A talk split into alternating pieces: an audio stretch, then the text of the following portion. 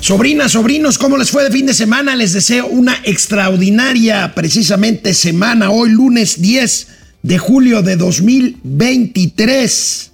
Bueno, pues el presidente, como lo eh, estábamos esperando y el viernes se los comentamos, pues anuncia que sí, la línea aérea del gobierno se va a llamar Mexicana de Aviación. Bueno, para eso se necesita que el presidente cumpla por fin una promesa de esas que no ha cumplido.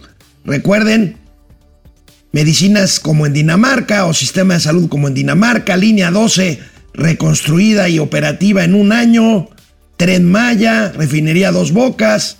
Bueno, ahora promete que en diciembre volverá a volar Mexicana de Aviación. Vamos a hablar de eso, a ver si cumple por fin el presidente. Por cierto, hablando de esto, los bonos los bonos que respaldaban la construcción del aeropuerto de Texcoco, pues suben de precio, suben de cotización. ¿Por qué? Pues porque el gobierno los asumirá como deuda pública. En fin, lo comentaremos de a cómo son los daños, más allá de los daños lamentables y terribles personales, dos muertos por la explosión de Pemex, revisaremos los daños en términos económicos para petróleos mexicanos, la producción. Y bueno, pues hay una gran presión sobre las finanzas públicas, ya lo hemos dicho. Analizaremos cómo va lo del déficit. Aumenta el déficit. Los daños en materia eléctrica por haber revertido la reforma de 2013. Vamos a revisar un trabajo de hoy del Pasquín Inmundo del periódico Reforma. Y por supuesto, tendremos para abrir semana gatelazos. Empezamos semana con mucho gusto Momento financiero, economía, negocios y finanzas, para que todo el mundo les entendamos. Esto es Momento Financiero. El espacio en el que todos podemos hablar. Balanza comercial. Inflación. Evaluación. Tasas de interés. Momento Financiero. El análisis económico más claro. Objetivo y divertido de Internet. Sin tanto choro. Sí. Y como les gusta. Peladito y a la boca. Órale. Vamos, réjete bien. Momento Financiero. Finalmente, finalmente, luego de un fallo judicial que negó el amparo a un grupo de 200 trabajadores de Mexicana de Aviación, fundamentalmente pilotos y sobrecargos, que querían más dinero por la venta de activos, entre otros la marca Mexicana de Aviación, esta empresa quebrada desde hace 12 años, bueno, pues esto posibilita que el gobierno pueda, pueda comprar la marca y así llamará, dijo el presidente de la República, la nueva línea aérea del gobierno de nuestro país. Esta que es otra de las necedades, una línea aérea que va a operar, ¿quién creen? El ejército mexicano, que hay muchas dudas todavía sobre qué aviones serán, serán comprados, serán rentados, en fin, en una gira.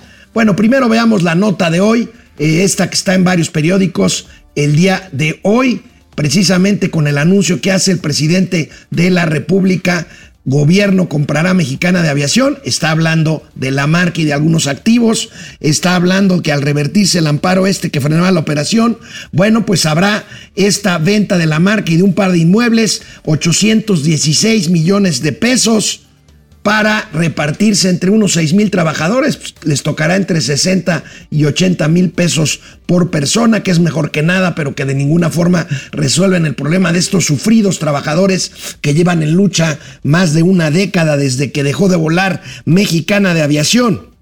En una gira por el sureste este fin de semana, donde festejó ruidosamente, imagínense ustedes, hacen un evento para presumir. Y regresamos a la foto si quieres, Sub el primer vagón del tren Maya, válgame Dios. Ahorita vamos a tener gatelazo, ahí está el primer vagón, que ahí lo pusieron y lo empujaron ahí con un remolcado. En fin, bueno, es una faramaya, todo es propaganda. Qué horror, qué horror. Pero bueno, el presidente de la República en esta gira hizo el anuncio sobre Mexicana de Aviación. Vamos a ver avanzando, se va avanzando. Y este y en diciembre inauguramos el tren.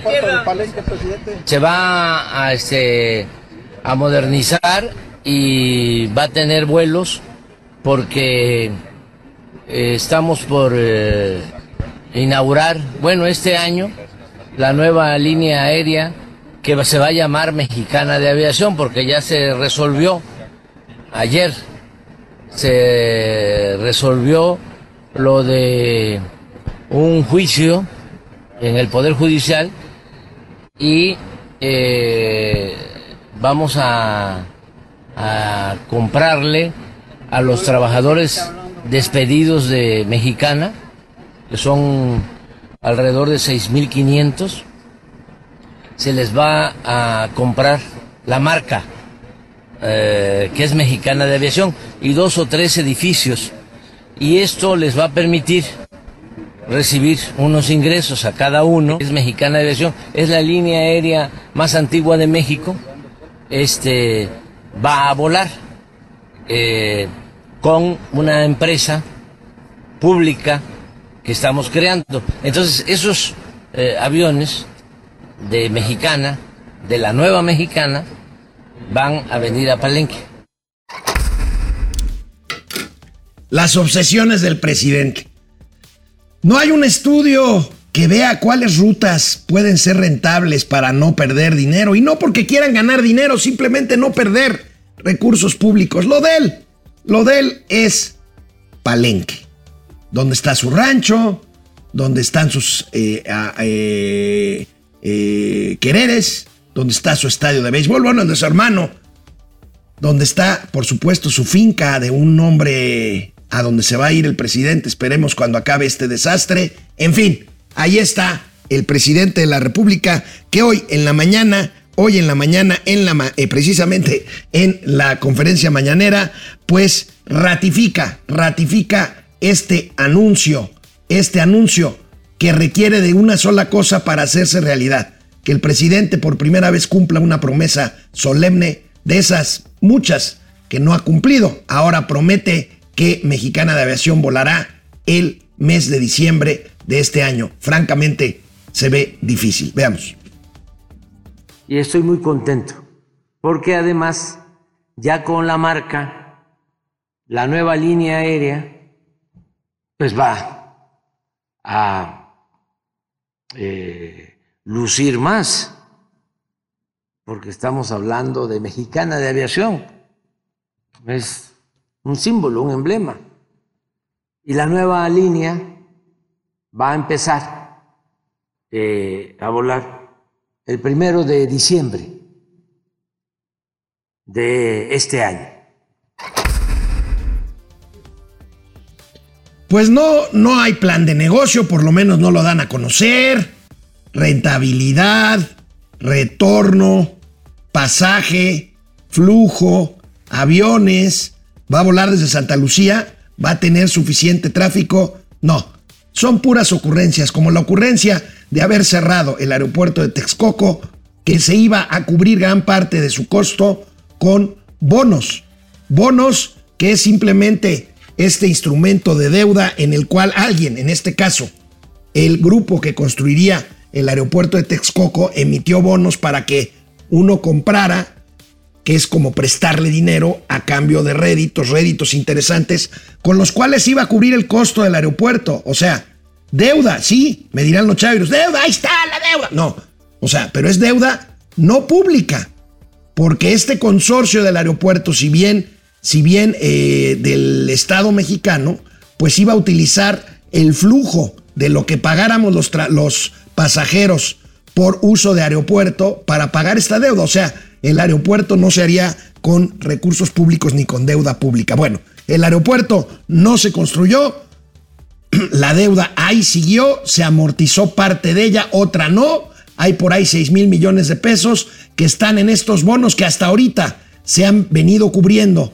con eh, sus intereses derivados del impuesto sobre uso de aeropuerto, por lo que el aeropuerto Benito Juárez pues no tiene dinero y que ya tendrá, ¿por qué? Pues porque estos bonos se convertirán ahora sí en deuda pública y entonces pues con dinero fiscal se tendrán que ir cubriendo los compromisos de estos bonos, de estos bonos que, bueno, pues tanto que se quejan que el Fobaproa y no sé qué, bueno, pues ahí está, este Aeroproa que es convertir deuda semiprivada en deuda pública. ¿Y qué creen?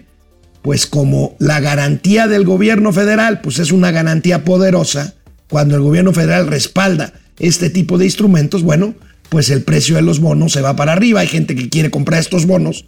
¿Por qué? Pues porque van a irse a plazos largos, garantizados por el soberano, o sea, por el gobierno federal, por el Estado mexicano. Y bueno, el economista hace hoy un trabajo muy interesante de cómo se están cotizando estos bonos a partir del anuncio de que se van a convertir en deuda pública y entonces estarán respaldados por el Estado mexicano. Aquí tenemos eh, para nuestros amigos que no pueden ver la pantalla Spotify eh, de Apple Music, pues es una gráfica en donde se ve que eh, los bonos, los bonos del aeropuerto que vencían en 2047, fíjense, valían 86 dólares con 24 centavos en marzo del 2022. Se cayeron 20 dólares, más de 20 dólares hasta 60 el 24 de octubre del 22. Y ahorita están en 86 dólares con 41 centavos por esta razón, luego de que el gobierno federal anunciara que los bonos serían convertidos en deuda pública y con lo cual pues el valor va otra vez al alza. Finalmente son mercados de dinero que se cotizan pues conforme, porque vaya, el bono no se queda ahí digamos, estacionado. El bono se negocia en lo que se llama mercado financiero. Yo tengo mis bonos, pero pues yo puedo salir al mercado secundario a venderlos. Los vendo al precio al que se encuentren en algún momento y bueno, pues tomo ganancias o asumo pérdidas y los bonos se siguen, se siguen cotizando.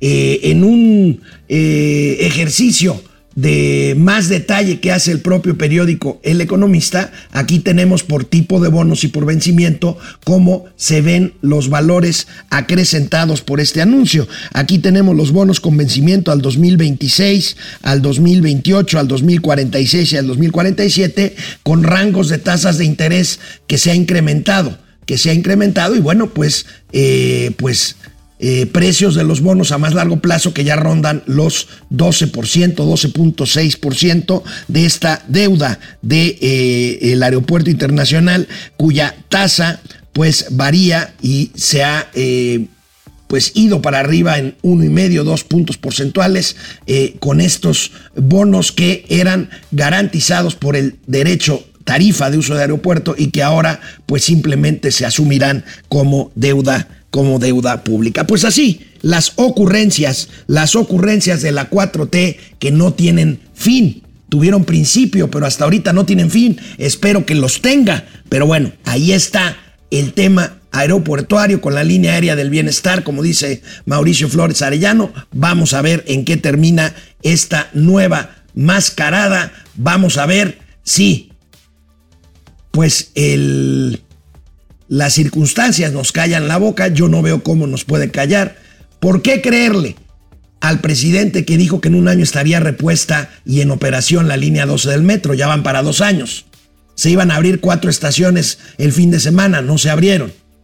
¿Por qué creerle a un hombre que dijo que la inauguración de las dos bocas implicaba que ya estaba terminada hace un año? Luego dijo que al año siguiente, o sea, el 1 de julio pasado, iba a refinar su primer litro de gasolina y no fue así. ¿Por qué? Porque Dos Bocas no está terminada. ¿Por qué creerle al hombre que dijo que Santa Lucía iba a descongestionar el aeropuerto Benito Juárez y tiene que, a punta de decretazos, llevarse vuelos a fuerza a un aeropuerto que no tiene viabilidad por su ubicación lejana y porque se encuentra exactamente en la misma ruta de aproximación del viejo aeropuerto y cuya solución era justamente Texcoco. ¿Por qué creerle a un presidente que todavía hoy echa la culpa a los medios de que estamos sobre, sobreestimando la violencia que se vive en el país? Y mientras habla de que el tema de Chiapas es un tema controlado, entre la noche de ayer y la mañana de hoy hay una masacre en San Luis Potosí, hay problemas en Chilpancingo bajo fuego y hay esta mañana una central de abastos en Toluca que, luego de ser amenazada por el crimen organizado, este cumplió una amenaza por derecho de piso y quemó parte de la central de abastos, matando a entre 8 y 10 personas. ¿Por qué creerle ahora que Mexicana de Aviación estará volando el primero de diciembre de 2023? Ahí se las dejo, ahí se las dejo de tarea. El viernes El viernes les informé de un grave accidente, una explosión en una plataforma en la sonda de Campeche frente a la ciudad de eh, Ciudad del Carmen, justamente a 80 kilómetros de Ciudad del Carmen, dentro del Golfo de México. Bueno, la plataforma quedó hecha añicos. Aquí la imagen y las pérdidas, aparte de las muy lamentables muertes, pues son cuantiosas. Aquí está declarada pérdida total. Tan solo el compresor, me dicen los que saben, vale 600 millones de dólares. ¿Quién cobrará el seguro? Petróleos Mexicanos o la empresa concesionaria para operar esta plataforma. Primero, lo más importante y lo más lamentable, el tema humano. Oficialmente hay dos personas muertas y un número no claro de desaparecidos. Pero el tema de seguridad de Pemex, ahí está, falta de mantenimiento y ahí tenemos estos accidentes. El, 23 de febrero, eh, un incendio en, en, la refinería de Minatitlán con tres muertos y dos lesionados. Otro incendio en una instalación en Veracruz, cinco muertos y siete lesionados. El 23 de mayo, en otra vez en la refinería Minatitlán, cuatro lesionados. En Polotitlán, aquí rumbo a Querétaro, en el Estado de México, dos muertos. Eh, el accidente del helicóptero en Campeche con dos muertos el 20 de julio y el 7 de julio el incendio del que estamos hablando con dos muertos, nueve lesionados y un desaparecido. Bueno, ahí está la consecuencia. Y no hablo de criticar a los trabajadores de Pemex que tradicionalmente son técnicamente impecables, es un tema de dirección. Pemex está dirigida por uno de los mejores amigos del presidente, de profesión agrónomo, que sabe, que sabe de petróleo, aún después de cuatro años y medio, lo que tú y yo, sobrinos, sobrinas, sabemos de astronomía. Bueno, aquí algunos datos que iremos viendo poco a poco de una vez eh, pues resaltado y con nuestro pésame para los deudos el tema humano, el tema económico. El tema económico, pues estamos hablando de millones, de millones de pérdidas y de millones de barriles en menos capacidad de producción. Vamos a ver los datos, aquí los tenemos, mi querido Sub. Pemex perdió 43% de su producción diaria por accidente en Cantarel. Imagínense, 43% y eso que Cantarel es un pozo que va en franco declive, declive se dejaron de producir 700 mil barriles el viernes y a un precio promedio de 70 dólares por barril. Este, que es un solo activo de la empresa, resta alrededor de 49 millones de dólares al día, o sea, 850 millones de pesos diarios de menos ingresos para petróleos mexicanos. Hasta la noche del sábado habían sido recuperados al menos 600 mil barriles. Pero otros datos, aquí los tenemos del propio Pemex 49 millones de dólares de pérdida por día sin extracción y 700 mil barriles de crudo se perdieron solo el viernes.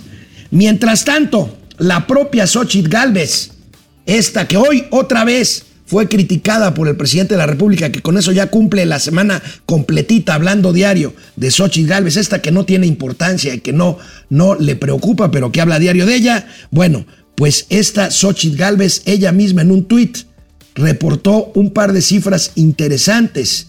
Créanme que cuando Xochitl habla de algunas cifras porque la tiene bien amarrada y aunque eh, este, pues es minimizado pues el daño, faltarán entre 500 y 700 millones de pies cúbicos, por, día de gas. La plataforma era operada por la compañía Cotemar responsable también de otro, de otro pozo eh, que sufrió un accidente hace algunos años y no se tomaron medidas de mantenimiento. ¿Cómo se van a tomar si está ya completamente documentado este asunto de que cada vez menos recursos se destinan al mantenimiento, no nada más de las instalaciones de Pemex, de muchas otras obras de infraestructura. Ahí está el caso de las líneas del metro capitalino, ahí está el caso de eh, tantas otras obras de infraestructura que simplemente no son sujetas de mantenimiento. Y mientras este agrónomo, el amigo del presidente, el hombre al que sus hijos, los hijos del presidente, le dicen tío, Octavio Romero Lopeza, quizá ya empieza a justificar lo que de todos modos iba a pasar. No cumplirán las metas prometidas de producción de petróleo. Estas que se iban a venir arriba cuando echaran abajo la perversa, asquerosa reforma neoliberal de los energéticos de 2013. Todo mal. le voy a pedir al ingeniero Ángel Cid, que es el director de PEP, que nos hable de esta relevancia de la instalación y nos comente al. Director, al, ser notificados del incendio que se tenía en la plataforma Nojoche Enlace, el Grupo Regional de Manejo y Atención de Emergencias reaccionó de inmediato para sofocar el fuego y rescatar a las 328 personas que pernoctan en esta habitacional. A la par, como aquí es un punto muy importante para el manejo de gas, ya que de aquí se distribuyen 600 millones de pies cúbicos para lo que es artificial de levantamiento de las plataformas de Cantarel y para lo que es el gas combustible. Nos está impactando actualmente de manera sustancial en nuestra producción. Sin embargo, ya los técnicos están estudiando la manera de poder rehabilitar los ductos, hacer algunas interconexiones y trabajos y esperamos en los próximos días eh, poderle plantear un plan en el cual ya con acciones en el corto tiempo poder restituir la producción que hoy estamos dejando de producir. Eh, seguimos trabajando para poder encontrar la causa raíz de este accidente. A lo largo del día de hoy vamos a estar mandando algunos eh, videos, algunas cápsulas para ponerles este, eh, información al momento. Pemex, por el rescate de la soberanía. Pues muy soberanos, cambiaron el lema de Pemex por el rescate de la soberanía. Muy soberanos, pero Pemex sigue sin cumplir sus metas de producción, sigue sin cumplir lo que prometieron, pero eso sí, y lo repetiré una y otra y otra vez, somos, somos muy, muy soberanos y eso debe de hacernos sentir el pecho completamente en, en ¿cómo se dice? Hendido, si está bien dicho, hinchado de orgullo patriótico. Bueno, vamos a seguir con los datos. ¿Qué horas son? ¿Cómo vamos? Todavía nos da aquí, aquí el déficit fiscal. A ver, déficit fiscal. La diferencia entre lo que ingresa el gobierno vía tarifas, impuestos, ingresos tributarios, no tributarios, exportación de petróleo. Bueno, la diferencia entre ingresos y lo que gasta, pues constituye el déficit público. El déficit público se tiene que cubrir con deuda o con más impuestos. Bueno, nosotros insistimos en este asunto. Estamos en vías y a las puertas de una crisis fiscal. El déficit público, o sea, la diferencia, o más bien el porcentaje de lo que el gobierno gasta más de lo que ingresa, ya sobrepasa el 4%. Ya sé que me van a decir que hay países con más déficit público, en fin, bueno, el caso es que aquí venimos de niveles mucho más bajos y pues con el engaño de que no hay más deuda. Claro que hay más deuda, porque si no, ¿cómo se financia este déficit? Aquí tenemos el trabajo de el financiero estiman mayor déficit en finanzas públicas en el año. Las finanzas públicas continuarán bajo apremio en lo que resta del año por las mayores presiones de gasto y los faltantes de ingreso, con lo que el déficit público concluirá, fíjense, en 4.3% del PIB, en lugar de 4.1 estimado por Hacienda, y en lugar de niveles mucho más bajos que tenían en los años previos las finanzas públicas. De esta manera, dice Felipe Gascón, a quien le mando un abrazo al gran Philip Gascon, la deuda pública amplia del sector público se ubicaría en 55 puntos del PIB al cierre de 2023, lo que representa un aumento desde el 54.8% del PIB observado en 2022. Este gobierno presume que este endeudamiento es de menos del 50% del PIB. Ya vemos que no es así. Vamos a ver una gráfica que se las explico también para ver. Aquí tenemos el déficit fiscal. Fíjense, en 2018 este gobierno recibió las finanzas públicas con un déficit de un punto porcentual, 1.2%. Pasó a 2.3 en 2019, a 3.9 en 2020 y 2021, con todo y la pandemia, 4.5% en 2022 y cerrará con un estimado de 4.3% el déficit. Ahí está. Si esto no está estar, porque además, si esto no es estar en, un, en las puertas de una crisis fiscal, entonces yo no sé frente a qué estamos. ¿Por qué? Porque este déficit va creciendo porque no se ve que aumenten los niveles de ingreso, a menos que se hiciera una reforma fiscal que implica cobrar más impuestos, o a menos de crecer más la deuda que ha crecido, pero que Andrés Manuel López Obrador y sus efebos aseguran, juran, perjuran por la Virgen de Guadalupe que la deuda no ha aumentado, que este gobierno no ha contratado o no ha aumentado nueva deuda pública. Así, así las cosas. Y bueno, pues hablando, hablando de esta reforma, no, miren, mejor hago la pausa y después les platico de otro, otra, digamos, eh, vertiente de la ideología esta de la soberanía, por el rescate de la soberanía de una empresa quebrada que pierde dinero con deuda de 100 mil millones de dólares como es Pemex, que se le quema una plataforma, que se le quema un pozo, que se le queman las refinerías, que tiene una refinería nueva inaugurada que no refina nada. Bueno, vamos a la parte de la electricidad. Una tragedia también. Vamos, regreso. Bueno, pues desde Colima, lamentablemente otro estado golpeado seriamente en los últimos años por el crimen organizado. En Colima está Manzanillo y por ahí ingresan eh, gran parte de los precursores de fentanilo a nuestro país.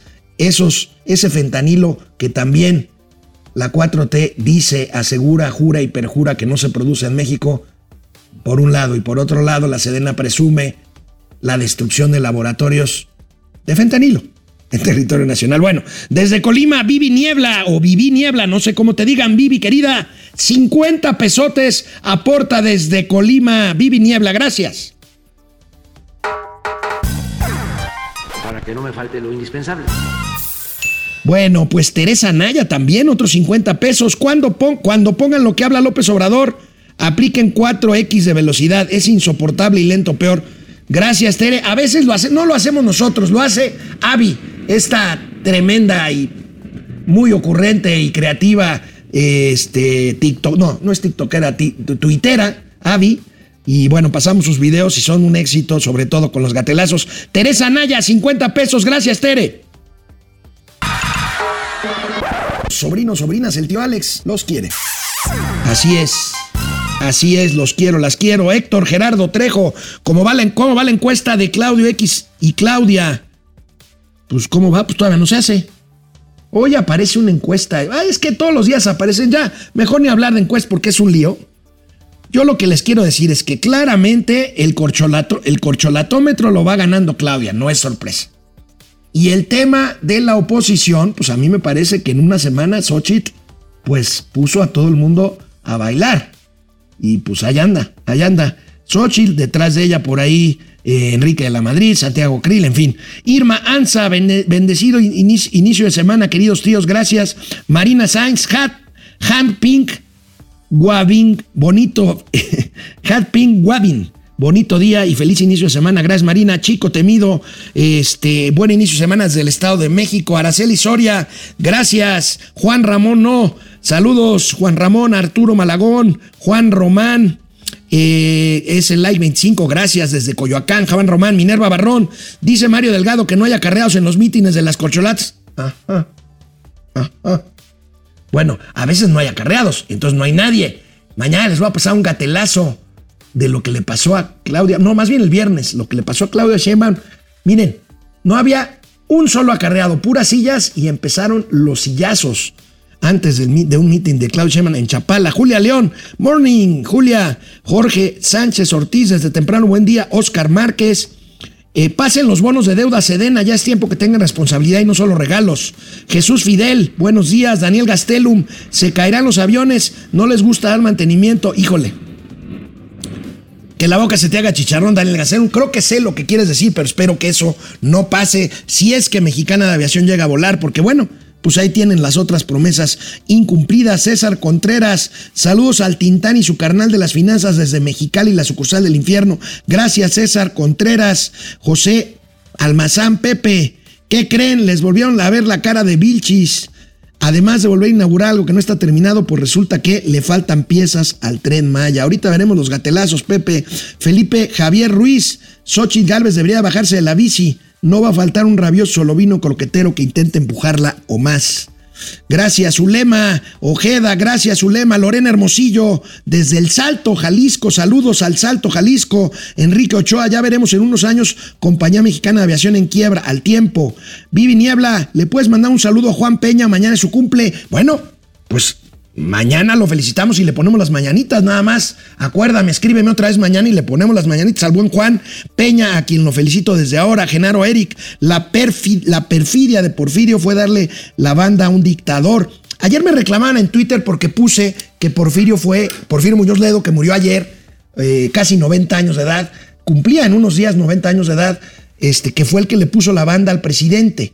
Y alguien me dijo, este, es que cómo reduces la vida de Porfirio haberle puesto la banda. Pues bueno, yo hablaba de lo último o de las últimas cosas que hizo. Le puso la banda Andrés Manuel López Obrador con la venia de Andrés Manuel López Obrador y luego Porfirio pues descubrió lo que muchos ya sabíamos, que Andrés Manuel había sido un engaño y un fraude. Así lo dijo Porfirio y así murió Porfirio, criticando seriamente a la 4T, por cierto. Y por supuesto, Porfirio es mucho más que esto.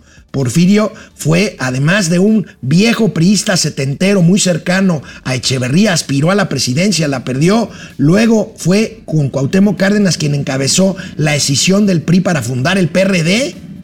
Luego apoyó a Vicente Fox, más bien, sí, luego apoyó a Vicente Fox y luego apoyó a López Obrador. Un cuate lleno de contrastes, pero un tipo fundamentalmente inteligente un gran, un gran político con todas sus contradicciones, Porfirio Muñoz Ledo, que en paz descanse. El sondeo de hoy de momento financiero, sientes que la inseguridad en México es un invento de los medios, 3%, una realidad que AMLO quiere evadir, 97%. Bueno, pues resulta obvia la respuesta. Ok, bueno, pues vámonos con más información, la parte eléctrica, mi columna de hoy lunes, y regreso con ustedes. La reforma energética de 2013 que impulsó el gobierno Enrique Peña Nieto, una de las varias reformas que hizo, la educativa, la laboral, la energética, la de telecomunicaciones, bueno, permitió fundamentalmente dos cosas. Del lado petrolero, pues las rondas petroleras, este, estos esquemas eh, que permitían eh, la participación de capital privado, sobre todo extranjero, en exploración para a partir de descubrir pozos petroleros, pues poder compartir el riesgo, más bien asumir el riesgo y luego compartir ganancias si se encontraba petróleo. Bueno, ya vimos el tema de Pemex que sigue hecho un desastre. Bueno, había traído esta reforma también una gran cantidad de inversiones para generar electricidad, sobre todo limpia y más barata. Bueno, el gozo al pozo por cuestiones ideológicas. Viva la soberanía, viva el nacionalismo, viva, viva la ideología setentera el presidente López Obrador y su 4T echó atrás esto y aquí las consecuencias que hoy presenta el pasquín inmundo, el tremendo, el temible periódico Reforma, que pues simplemente resume lo que habíamos comentado ya en algunas ocasiones aquí en Momento Financiero. Daña más a la Comisión Federal de Electricidad el criterio ideológico. ¿Por qué? porque prioriza uso de combustibles caros, critican expertos y yo agregaría inhibe la inversión extranjera. Utiliza centrales de generación que operan el 40% de la capacidad, pero en esta gráfica está la clave de lo dicho. Vamos a ver la más grande, se las platico a eh, quienes no la puedan ver. Fíjense, las ganancias que se obtuvieron en los últimos años se revirtieron en lo que va de la actual administración, los últimos años de la anterior administración. Fíjense, los resultados netos actuales es una gráfica desde el 2015 a la fecha. Miren, en 2015, CFE, ya con la reforma, porque estos son productos, proyectos que tardan en madurar, perdió 93 mil millones de pesos. En 2016, cuando se empezaron a ver los primeros resultados de estos privados produciendo sobre todo energía eólica proveniente del viento y energía solar, energía fotovoltaica proveniente del sol, los famosos paneles solares, estas pérdidas de 93 mil millones se hicieron ganancias de 76 mil millones de pesos que subieron a 100 mil millones de pesos en 2017. Luego empezó la declive ante las señales de un triunfo seguro de López Obrador, bajaron a 47 mil 948 mil millones de pesos en 2018, luego en 2019 25 mil millones de pesos y en 2020 toma la barbón. Ya sé que van a decir que la pandemia, que el COVID, que el cierre de actividades, que la manga del muerto. Bueno, 86 mil millones de pesos perdió la CFE en 2020. En 2021 perdió 106 mil 260 millones de pesos. Y en 2022 van a decir, así como dicen, miren, Alejandro es un mentiroso, no son 800 mil muertos por COVID, son nada más miserables. 350 mil. Primero, si fuera cierto, son miserables, porque 300 mil muertos son muchísimos, sobre todo que el menso de Gatel, el criminal, había dicho que en un escenario catastrófico serían 60 mil. Bueno, aquí igual, seguramente van a salir a presumir, y ya lo han hecho, otra vez supe el dato, por favor, en 2022 se perdieron nada más 16 mil millones de pesos, 15 mil 667 para ser exactos. Ahí tenemos el desastre de esto, de esto que nos tiene a México a un paso de una controversia comercial en el marco del TEMEC que vamos a perder seguramente y que nos costará varios cientos de millones de dólares si esta locura sigue su marcha. Y bueno, hablando de locura, hoy publico, hoy publico, desde ayer publiqué en la plataforma de DDC mi columna semanal, mi columna semanal que, pues perdón, todo el mundo habla de ella. No pude, no pude evitar hacerlo yo también. Xochitl Galvez.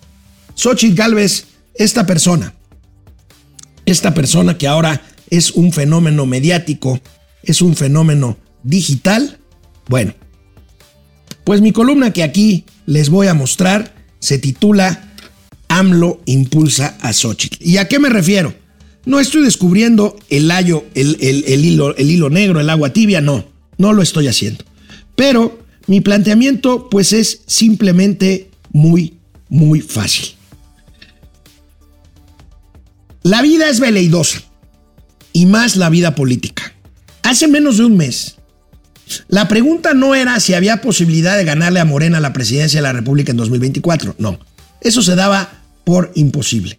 La pregunta era si la oposición iba a tener la capacidad de armar un grupo capaz de quitarle la mayoría a Morena en el Congreso. Y para evitar así estas locuras de un gobierno absolutamente vertical y autoritario. Pero sucedió lo, impensable.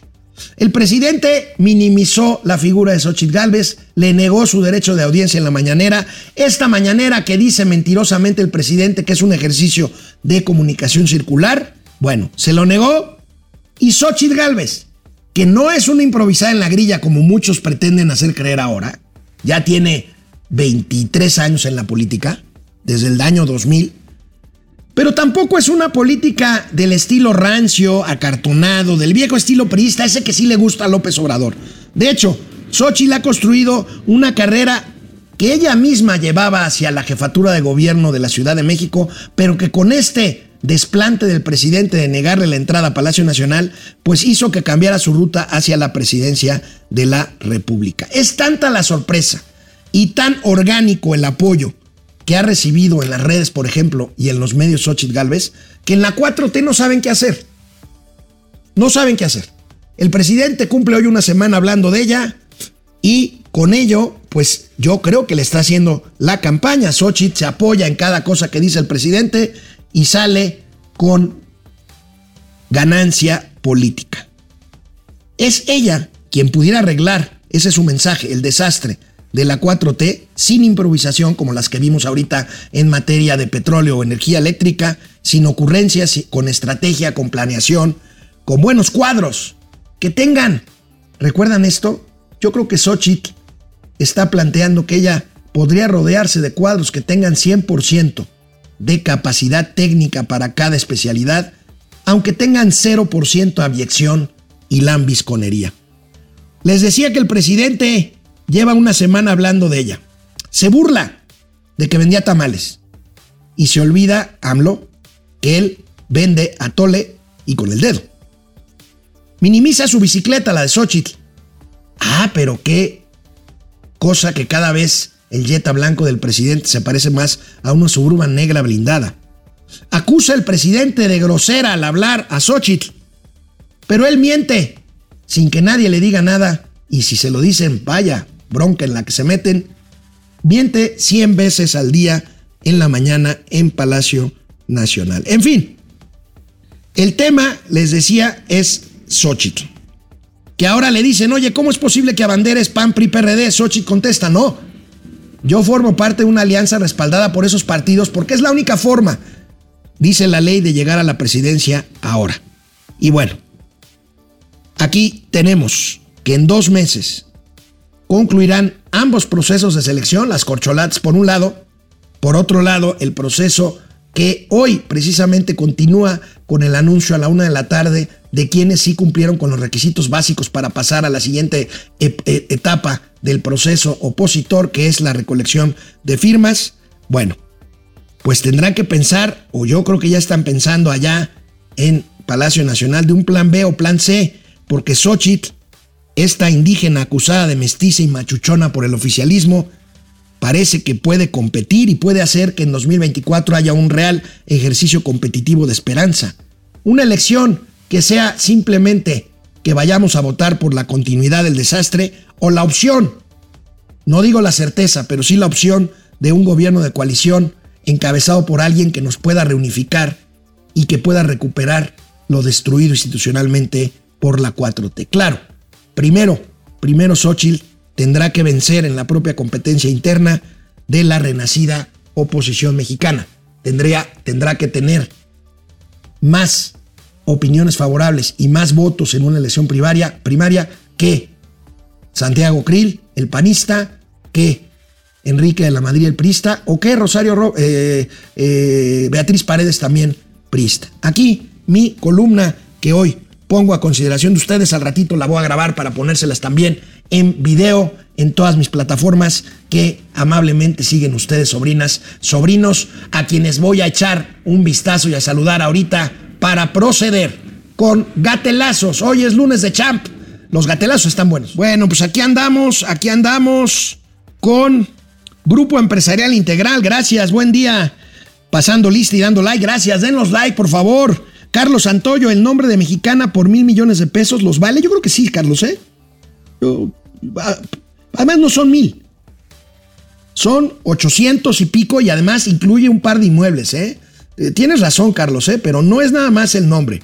Hay un par de inmuebles ahí que en total son 816, 820 millones de pesos. Luis Alberto Castro, bendecido inicio de semana. Igualmente, Luis Alberto Martín Vicente Espinosa, no hay dinero en los cajeros del Banco del Bienestar. Bueno, pues el presidente negó que haya desfalco y ya se están documentando cada vez más casos de personas que les ordeñan su dinero de su cuenta, de su tarjeta del Banco del Bienestar. Vivi Niebla desde Colima, ¿a poco se amochó con otros 50 pesos? Ya lo habíamos pasado, ¿no? Ya, ya, ya. El Pidio Ortega, fíjate, hablando de fraudes con el Banco del Bienestar y aquí me quieren hacer de chivo los tamales. ¿Qué pasó?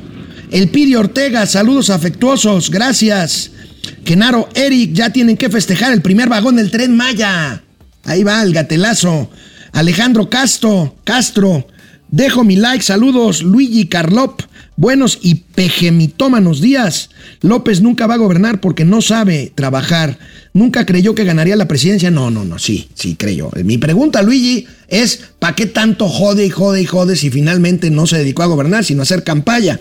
Pues sí, pero de que quería, quería. Y creía que iba a ganar y ganó. Finalmente, eso habrá que eh, pues reconocérselo. José Almazán, rellenaron tanque con gasolina para fingir que dos bocas ya refinadas. Pues ni siquiera eso, porque pues no, no han hecho nada y no veo que vayan a hacer nada, porque pues simplemente la refinería no está terminada. Nancy Note, Mercedes Márquez, gracias.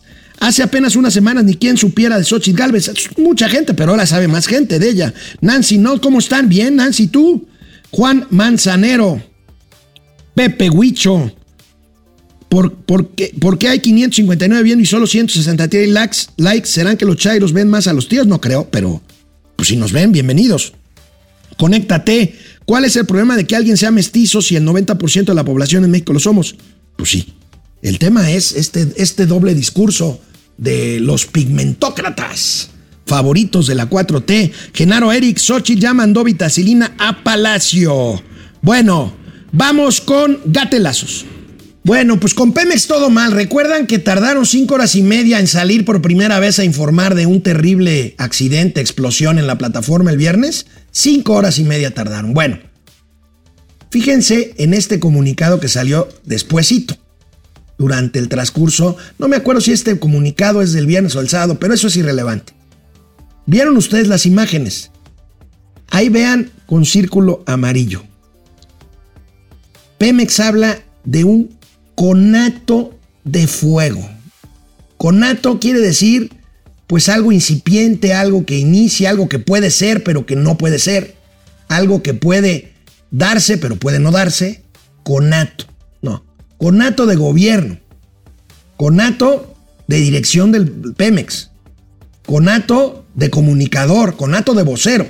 Eso sí, vieron las imágenes, ¿cuál conato? Y vieron las imágenes de cómo quedó la plataforma, pero bueno, este es el primer gatelazo, un boletín, un boletín. Pues miren, engañan un día sí y otro también, conato de incendio. Háganme el fregado favor. El presidente de la República, hablando de Xochitl Galvez, con un tono de burla, muy desafortunado por la bicicleta que utiliza para trasladarse la senadora Xochitl Galvez. Déjese ayudar, presidente. Me subo una bicicleta o llego en un triciclo. Tamales, tamales, ricos tamales, y ya, ¿no? O digo unas groserías. ¿Saben cómo respondió a esto Xochitl Galvez? Con un tuit que se hizo viral. ¿Está mal? ¿Está mal la 4T? ¿Está mal la salud pública? ¿Está mal la seguridad? ¿Está mal la economía? Pues haciéndole campaña. Bueno, y mientras tanto, gatelazo presidencial con la primera, con la llegada del primer vagón del tren Maya Cancún. No tienen que presumir, llega un vagón que todavía está ahí pues a medio terminar, bonito se ve, pero bueno, lo ponen en una vía hechiza. Y aquí tienen. Ay, Dios.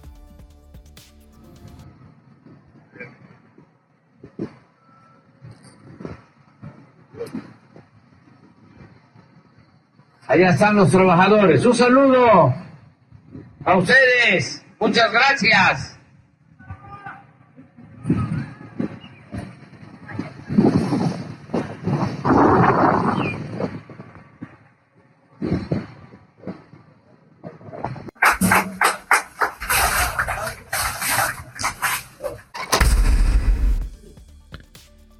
Imagínense, y el presidente dijo que esto fue histórico.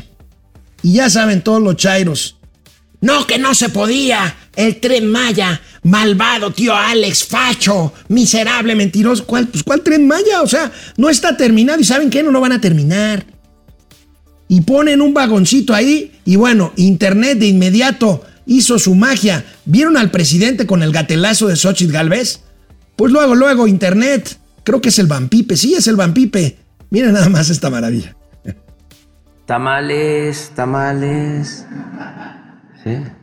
ricos tamales, tamales, tamales,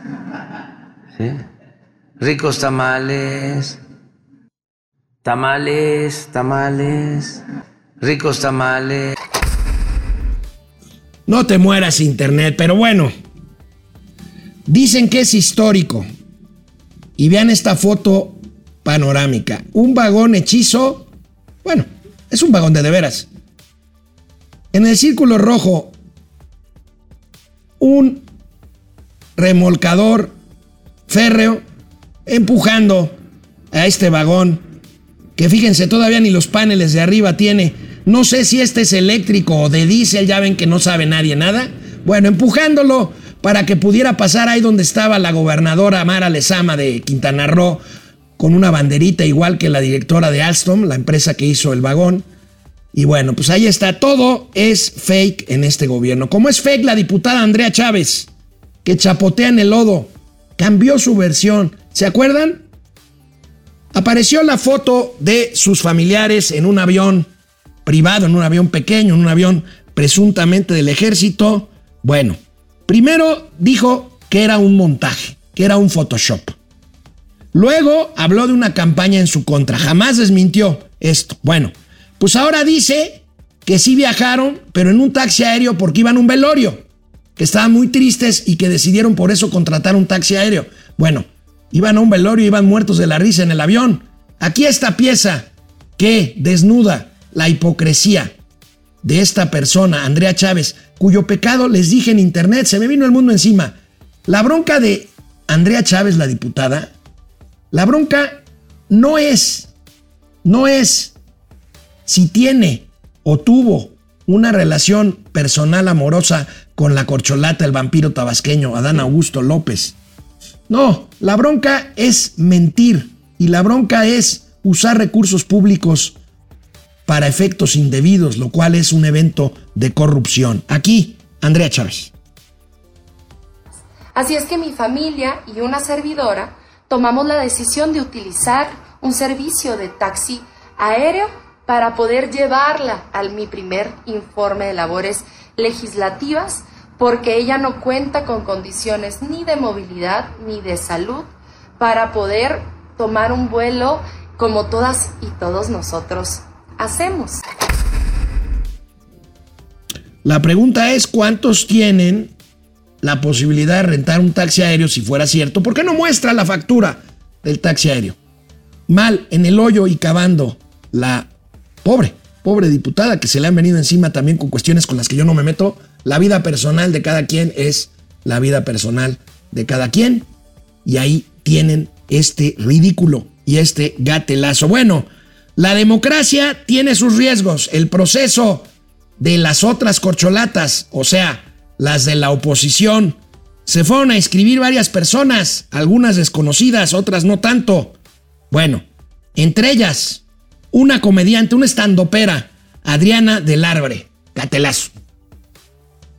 Ok, um, hola a todos, soy Adriana.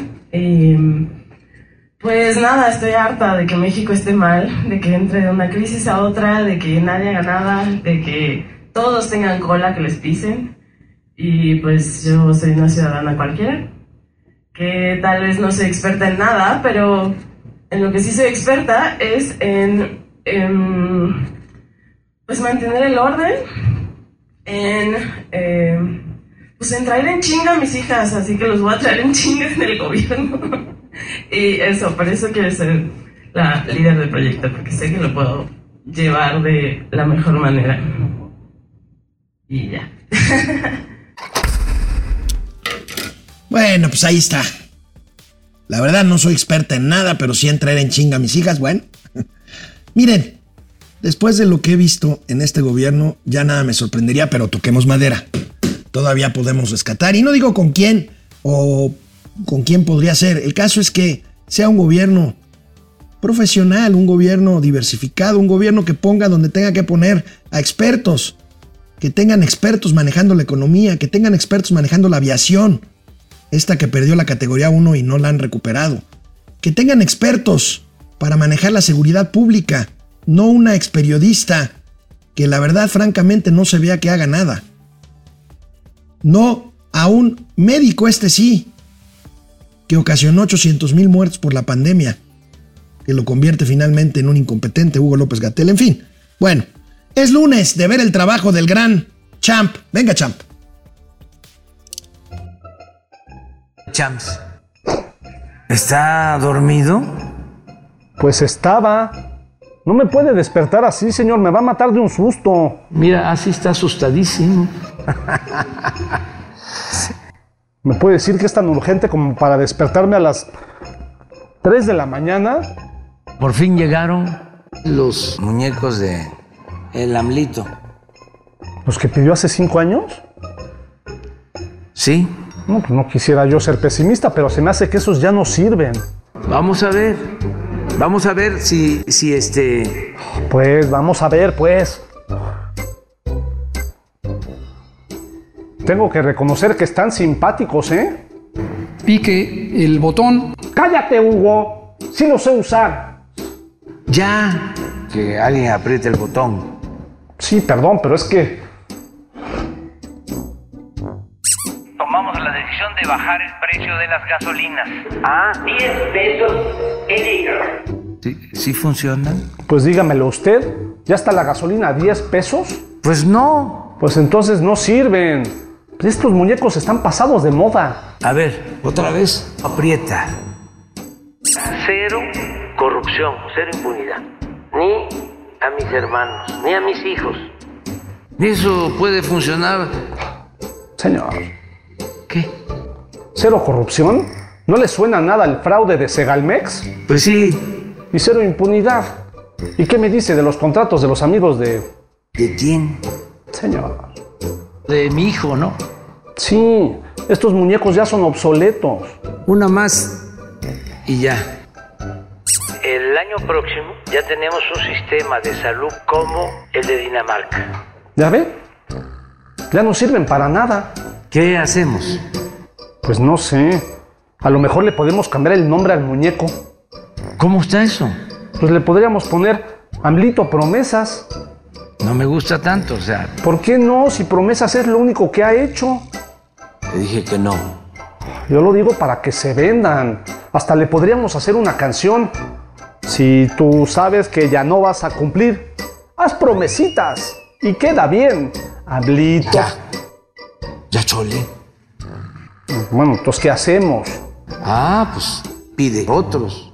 Uy, señor, pero de aquí a que llegan, mejor vamos pidiendo los de Xochitl Galvez. Imbécil.